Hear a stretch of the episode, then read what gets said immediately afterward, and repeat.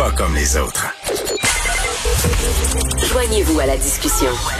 Appelez ou textez le 187 Cube Radio 1877 827 2346. Alors, nous discutons avec Yasmine Abdel-Fadel, analyste politique que vous pouvez entendre, entre autres, à l'émission Là-haut sur la colline avec Antoine Robitaille. Yasmine, bien sûr, on revient sur le rapport Laurent.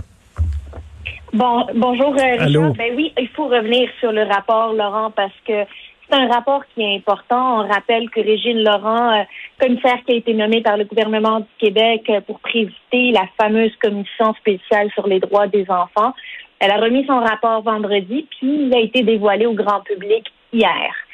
C'est 300 témoignages, Richard, que, le, que Régine Laurent a entendu. C'est deux ans de travail. C'est énorme.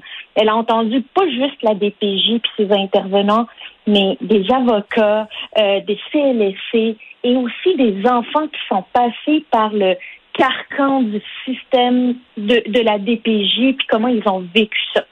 Et je me souviens, je me souviens, il y a quelque temps, Yasmine, j'avais lu là, une histoire qui m'avait vraiment choqué dans le journal où euh, un père qui était vraiment très euh, méchant envers son enfant, qui avait maltraité son enfant et qui avait quand même, malgré ça, obtenu la garde de son enfant malgré tout. Et là, tu dis, voyons donc, là, on ne pensait pas à l'intérêt de l'enfant. C'est ce qu'il nous rappelle, Régine Laurent. Il faut replacer l'intérêt de l'enfant au centre de toutes les décisions qu'on prend.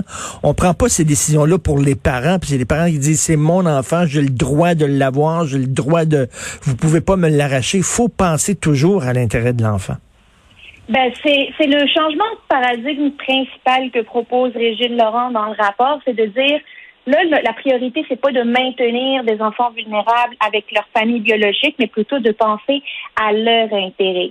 Puis elle propose la création notamment d'un commissaire au bien-être et aux droits des enfants euh, en plus du directeur national de la protection de la jeunesse qui avait a déjà été nommé. Elle a aussi, fait des recommandations là que ça a bien du bon sens, qu'on a déjà entendu, renforcer le financement des organismes communautaires du domaine de la protection de la jeunesse, bien sûr. Garantir une place en CPE à tous les enfants en situation de vulnérabilité, c'est important parce que c'est souvent là où on voit si des enfants sont maltraités, s'ils sont euh, vulnérables miser sur la prévention, ben oui, à place d'être toujours en crise à gérer des enfants qui n'ont pas où rester dans une famille stable, c'est sûr qu'il faut, il faut prévenir ça. Donc, il n'y a rien qui nous jette en bas de notre chaise dans les mmh. recommandations, mmh. mais ça rajoute de la pression sur le gouvernement pour agir. Tu sais, maintenant, là, ils ont une feuille de route qu'il faut suivre. Là. là, la réflexion, elle est faite, les consultations sont faites. C'est pas le temps de, tu sais, on peut-tu passer à l'action? Là, c'est le moment de montrer qu'on va à l'action. Et, ce qu'il a dit aussi, c'est que la DPJ, ça devrait être utilisé en dernier recours. C'est-à-dire que là, chaque plainte, là, il y a des problèmes de santé mentale dans une famille DPJ, des problèmes de pauvreté DPJ. Il y a des bon. À un moment donné, la DPJ est là pour les, situations urgentes, comme les soins intensifs ou comme l'urgence à l'hôpital, par exemple. Quand, quand, quand, tu, quand tu te fais un paper cut, tu te coupes le doigt avec un, bout de papier, tu vas pas à l'urgence parce que tu encombres le système. Même chose euh, qu'elle dit sur la DPJ. Puis ça aussi, c'est un changement de paradigme C'est très important. Puis ce, rapport-là, ce qui est intéressant, c'est qu'il concerne tout le monde. c'est tous les ministres, en fait plusieurs ministres sont, impliqués là-dedans et devront être impliqués dans la mise en place de ces recommandations. C'est pas juste la famille, c'est pas juste les services sociaux, c'est la justice, c'est l'enseignement supérieur parce que elle propose que les intervenantes aient un diplôme universitaire, soient membres d'un ordre professionnel plutôt qu'une technique. Ça, ça rehausse aussi, tu sais, le, euh, toute l'importance, ça démontre toute l'importance qu'on doit donner finalement aux intervenantes de la jeunesse. Là, le premier ministre a annoncé un groupe d'action interministériel pour mettre euh, en branle ce chantier. Ça va être piloté par Lionel Carman, le ministre délégué aux services sociaux. Mais il faut surtout pas, Richard, que ce groupe d'action-là euh, sa finalité, c'est qu'ils nous remettent un beau petit rapport boudiné là euh, pour faire encore la réflexion sur ces recommandations et tout. Là, il faut arrêter. Là. On peut-tu passer à l'action? Il va falloir très rapidement démontrer que tous les ministres travaillent ensemble pour mettre en branle les recommandations du rapport euh, euh Régine Laure. Et euh, aussi, il y a une critique là sous-entendue de la réforme Barrette. Ce qu'on dit, là, c'est ça aussi, c'est, c'est pas nouveau. On l'avait entendu au cours des derniers mois. Mais c'est que la DPJ, on l'avait vraiment intégré à un système énorme, là, super obèse, où il était complètement perdu là-dedans. Il faut que la DPJ retrouve un peu de son autonomie.